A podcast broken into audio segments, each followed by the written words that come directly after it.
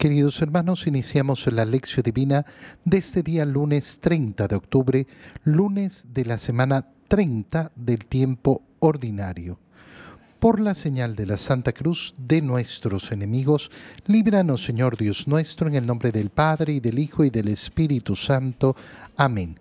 Señor mío y Dios mío, creo firmemente que estás aquí, que me ves, que me oyes, te adoro con profunda reverencia, te pido perdón de mis pecados y gracia para hacer con fruto este tiempo de lección divina. Madre mía Inmaculada, San José, mi Padre y Señor, Ángel de mi guarda, interceded por mí. En este día, lunes, continuamos con la lectura de la carta a los romanos.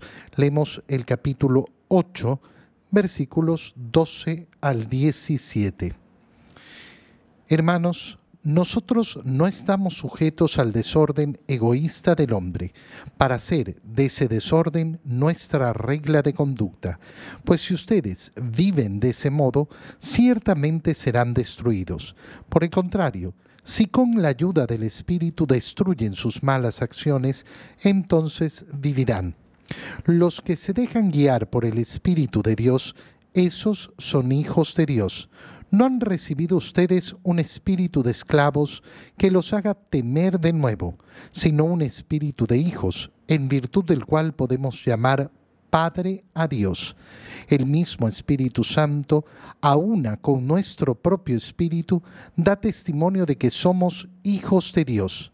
Y si somos hijos, somos también herederos de Dios y coherederos con Cristo, puesto que sufrimos con Él para ser glorificados junto con Él. Palabra de Dios.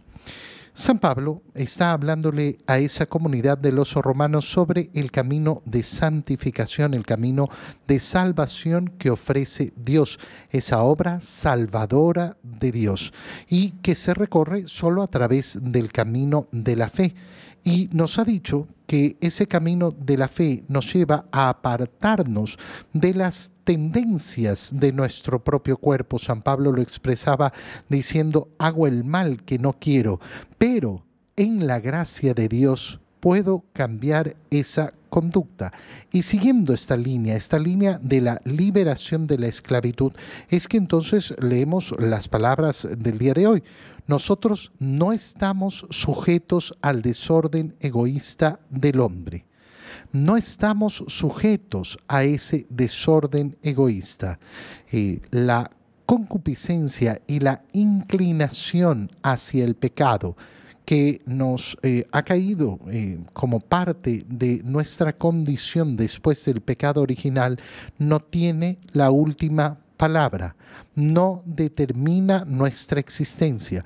Lo expreso de una forma mm, más clara, no porque yo tenga un deseo determinado, no porque yo tenga una inclinación determinada, no porque yo tenga ganas de algo, significa que necesariamente tengo que seguirlo. Nosotros tenemos efectivamente eh, necesidades corporales, pero incluso esas necesidades corporales podemos eh, eh, dominarlas. El hombre necesita comer, sí, por supuesto, pero puede hacer dieta. El hombre necesita descansar y puede sentirse muy cansado, pero puede vencer el agotamiento y seguir adelante y seguir trabajando o seguir ayudando, seguir sirviendo aún delante de ese agotamiento. Esto es un reflejo de la enorme libertad del ser humano. Cuando nosotros enfrentamos, en cambio, la conducta de los animales, la conducta de los animales siempre va a ser instintiva. Podrán vencer, en cierto modo, sus instintos, pero por un instinto mayor, solamente por un instinto mayor. Nosotros, en cambio, podemos vencer a nuestra propia naturaleza en un camino virtuoso. Pero eso nos lleva también a la condición inversa, la cual también es posible. Es decir, rebajarnos de nuestra propia naturaleza. Ahí es cuando decimos que el ser humano decide vivir como animal. Y peor que los animales, porque los animales siguen sus instintos sin un razonamiento. Pero la, eh, el desorden en el hombre es mucho mayor. Qué importante es esto porque nosotros nos vamos a topar en el mundo con toda, eh, toda una doctrina que quiere vender el mundo de que si yo tengo ganas, si yo tengo deseos de algo, si mi corazón se inclina con sentimientos hacia algo, bueno, eso es lo natural y eso es lo que tengo que seguir. Pero eso expresa una naturaleza sumamente rebajada que no sabe reconocer la verdadera dimensión y la verdadera grandeza del ser humano. Lo más increíble es que efectivamente somos capaces de reconocerlo para ciertas cosas, pero no para otras. Oye, es impresionante cómo el mundo efectivamente puede alabar a una persona que hace dieta no, es que fíjate, eh, eh, ha bajado tanto de peso. ¿Por qué? Porque quiere poder estar listo para ir a la playa y ponerse traje de baño y mostrar un cuerpo espectacular. Oh, bravo, bravo, bravo por eso. Pero resulta que si yo digo, oye, vamos a hacer ayuno como penitencia para ofrecerlo como sacrificio a Dios, ay, qué ridículo, qué absurdo. Eso no, no, no, no, no es algo que se quiera. Resulta que se aplaude en el mundo a una persona que es capaz de subir una montaña tremenda con un gran esfuerzo y habiendo perdido incluso miembros eh, durante, eh, durante la subida, ha perdido dedos en el pie, ha perdido un dedo de la mano, se ha lastimado severamente, pero es visto como un héroe. ¿Por qué? Porque se ha vencido a sí mismo con gran esfuerzo. ¿Para qué? Para subir la montaña. Sí, sí, ok, ya la subió, pero ¿para qué la subió? Para nada, simplemente para sentir eh, el orgullo de haber vencido a la montaña. Muy bien, qué bonito, qué, qué, qué, qué hermoso.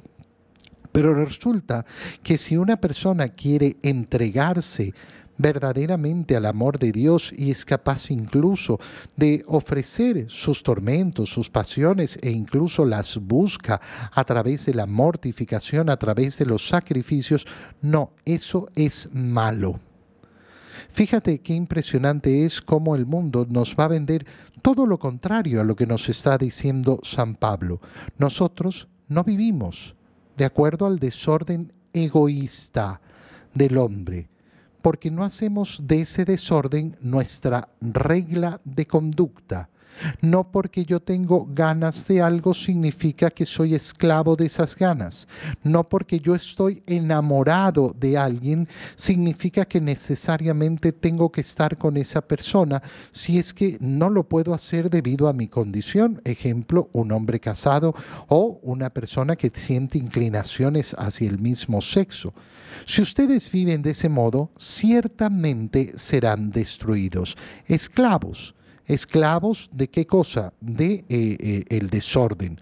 Por el contrario, si con la ayuda del Espíritu, es decir, con la gracia de Dios, destruyen sus malas acciones, entonces vivirán. ¿Por qué luchamos contra nuestras ganas, contra nuestros deseos? Porque queremos efectivamente vivir, porque entendemos que el premio que se nos ha prometido es mucho más grande que eh, lo que nos puede dar eh, el cumplimiento de esas ganas, el cumplimiento eh, de esos deseos. Los que se dejan entonces guiar por el Espíritu de Dios, esos son hijos de Dios. Fíjate qué precioso es como nos lo coloca San Pablo porque nos dice, mira, aquel que se esfuerza por ir en contra del desorden del mundo, lo que se da cuenta es la altura a la cual ha sido llamado. ¿Cuál es esa altura? La altura de vivir como hijos de Dios. No hemos recibido un espíritu de esclavos yo no tengo por qué conformarme diciendo, ay, es que es lo que tengo ganas de, es que a mí me nace hacer. Sí, a mí me podrán nacer muchas cosas. Yo podré tener sentimientos y deseos e, e inclinaciones, pero soy dueño de mí mismo en la gracia de Dios y conduzco mi vida a la altura a la cual he sido llamado. ¿Y cuál es esa altura? La de tener el espíritu de hijos, con el cual podemos llamar a Dios Padre. Y entonces se nos expresa cuál es la finalidad de vivir a esa altura. El mismo Espíritu Santo, a una con nuestro propio espíritu, da testimonio. Somos hijos de Dios. Somos hijos de Dios, por tanto yo quiero vivir a esa altura.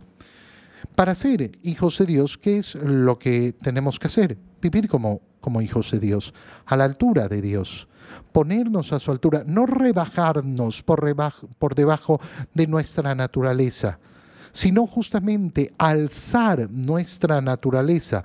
Ese es el proceso de la divinización en Cristo. El verbo de Dios naturaleza divina, se ha hecho hombre, adquirido nuestra naturaleza, para brindarnos la salvación que consiste en elevar nuestra naturaleza, liberarnos de la esclavitud, del pecado, de las inclinaciones a las cuales nos ha llevado el pecado para vivir a la altura de los hijos de Dios. Y si hacemos esto, ¿qué sucede? Que nos damos cuenta que si somos hijos somos también herederos de Dios y coherederos de Cristo. ¿Qué significa ser herederos de Dios? Heredar el reino. El reino de Dios le pertenece a Dios, le pertenece a su Hijo, y aquellos que a través de su Hijo nos hemos hecho hijos de Dios. Este es el premio que se nos promete, heredar la vida eterna, heredar el reino de los cielos. En el Evangelio, leemos el Evangelio de San Lucas, capítulo 13, versículos 10 al 17. Un sábado estaba Jesús enseñando en una sinagoga. Había ahí una mujer que llevaba 18 años enferma por causa de un espíritu malo. Estaba encorvada y no podía enderezarse. Al verla, Jesús la llamó y le dijo, Mujer, quedas libre de tu enfermedad. Le impuso las manos y al instante la mujer se enderezó y empezó a alabar a Dios. Pero el jefe de la sinagoga, indignado de que Jesús hubiera hecho una curación en sábado, le dijo a la gente, hay seis días de la semana en que se puede trabajar. Vengan pues durante esos días a que los curen y no el sábado. Entonces el Señor dijo, Hipócritas, ¿acaso no desata cada uno de ustedes su buey o su burro del pesebre para llevarlo a beber aún aunque sea sábado? Y a esta hija de Abraham, a la que Satanás tuvo atada durante 18 años, ¿no era bueno desatarla de esa atadura, aún en día de sábado? Cuando Jesús dijo esto, sus enemigos quedaron en vergüenza en cambio, la gente se alegraba de todas las maravillas que él hacía. Palabra del Señor. En primer lugar, en el Evangelio que acabamos de leer, vemos que eh, se trata de una curación de una enfermedad de producto eh, eh, diabólico. No es una simple enfermedad. el Evangelio cuando nos presenta a un enfermo, nos presenta un enfermo. Esta persona estaba enferma tenía una u otra enfermedad o no se conocía eh, efectivamente en ese momento cuál era la enfermedad. Pero en este caso, como en otros muchos, nos muestra que esa enfermedad es consecuencia de la acción de un espíritu malo. Y como va a decir el mismo Señor, eh, se, trata, eh, se trata de Satanás que tenía atada a esta mujer. Esto ocurre, sí, por supuesto, ¿qué ocurre. Ahora, ¿cómo hacemos para distinguir una enfermedad de carácter fisiológico de una enfermedad que es producida por eh, un ataque del demonio? Eh, normalmente las enfermedades tenemos que combatirlas por las vías naturales. Es decir, que si yo estoy enfermo, tengo que buscar al médico, tengo que buscar los diferentes profesionales de acuerdo a la enfermedad que tenga y tengo que seguir eh, efectivamente eh, el, curso de la sanación, el curso que me propongan los profesionales. Cuando eh, nos enfrentamos a una enfermedad de orden diabólico, eh, generalmente eso viene eh, acompañado de otras manifestaciones, otras manifestaciones que van a ser sobrenaturales y que entonces podrán ser, ser observadas. Es prácticamente imposible, si no es por un don de Dios, reconocer una enfermedad simplemente fisiológica de una enfermedad de origen demoníaco. No, si yo me enfrento a, ciertos, eh, a, ciertos parámetros de una enfermedad, eh, tengo, eh, tengo esta enfermedad, tengo que atenderla de modo natural. ¿Cuándo podremos hacer algo más? Cuando efectivamente la persona manifiesta otras otras, eh, eh, otras eh, características que no van en relación con la enfermedad y que nos van a mostrar efectivamente que hay, hay un problema de orden sobrenatural, ya sea una posesión o ya sea otro tipo de afectación del demonio. En este caso, no nos dice que esta mujer esté poseída. En mi experiencia personal, me, yo he atendido eh, una persona que efectivamente estaba poseída y después de una larga, larga, muy larga liberación a través del rito del exorcismo, cuando finalmente eh, después de muchas liberaciones se logra la liberación final, resulta que esa mujer había tenido una enfermedad de la cual en el siguiente examen enfermedad que trataba eh, normalmente como se debe tratar, resulta que en el siguiente examen no existía esa enfermedad. Y es una enfermedad que, aunque pase, siempre deja constancia de haber estado presente en el cuerpo. A esta mujer no le quedaba ninguna de esas eh, consecuencias, ninguna de esa marca. Es decir, su cuerpo eh, eh, se presentaba como si nunca hubiera tenido esa enfermedad. Nosotros obviamente no atacamos la enfermedad, sino que atacamos los problemas espirituales demoníacos que tenía esa persona y como consecuencia de la liberación. Esto lo digo porque es muy importante, ya que hay personas que se autoconvencen de que su enfermedad no es de origen natural, sino sobrenatural y quieren que les hagan algo. No, hermano mío, tienes que buscar la ayuda necesaria. Esta mujer entonces eh, estaba encorvada y no podía enderezarse. Y al verla, Jesús le dice, quedas libre de tu enfermedad. Le impuso las manos y al instante la mujer se enderezó y empezó a alabar a Dios. Vemos cómo es una sanación inmediata, inmediata y que lleva a la alabanza de Dios. ¿Qué ocurre entonces? Bueno, debía haber ocurrido en todos la gran alegría. Esta mujer que sufría esta enfermedad hace 18 años ha sido sanada. ¡Qué alegría! Qué magnífica obra que ha realizado Dios en ella. Pero el jefe de la sinagoga, indignado de que Jesús hubiera hecho esta curación en sábado, les dijo, no, seis días. Seis días pueden venir eh, y hacer que los curen. Vengan durante esos días, eh, pero no a las curaciones en sábado. ¿Por qué? Porque el jefe de esta sinagoga, de una manera muy equivocada, estaba diciendo que el sabbat, el día del Señor, el día del reposo, no se podía curar a una persona. Lo cual inmediatamente a nosotros nos suena absurdo. Y como vemos en el Evangelio, todo el mundo también le sonaba absurdo. Y por eso el Señor le contesta a esto, hipócritas. ¿Y por qué son hipócritas? Porque ustedes mismos hacen lo que es normal Ustedes desatan a su buey, a su burro del pesebre para llevarlo a tomar agua, aunque sea en sábado. Aunque sea en sábado. ¿Cómo es que aquello que realizan, por lógica, ¿cómo voy a dejar al animal sin tomar agua porque es sábado? ¿Acaso voy a dejar que el animal se muera? ¿Cómo entonces a esta hija de Abraham, que tiene una importancia mucho mayor que la de ese animal y que Satanás la tenía atada durante 18 años. No vamos a desatarla. ¿Cuándo entonces es el tiempo de hacer el bien? Siempre. Qué precioso es esto. ¿Cuándo tenemos que hacer el bien? Siempre, absolutamente siempre. Cuando Jesús dijo esto, sus enemigos lógicamente quedaron en vergüenza, pero la gente se alegraba. ¿Se alegraba por qué? Porque Jesús habla con la lógica normal que tenemos todos, con la lógica que es evidente para todos. Qué terrible es cuando queremos romper con aquello que es tan, tan simple de entender porque queremos, porque queremos darle vuelta a las cosas de una manera retorcida.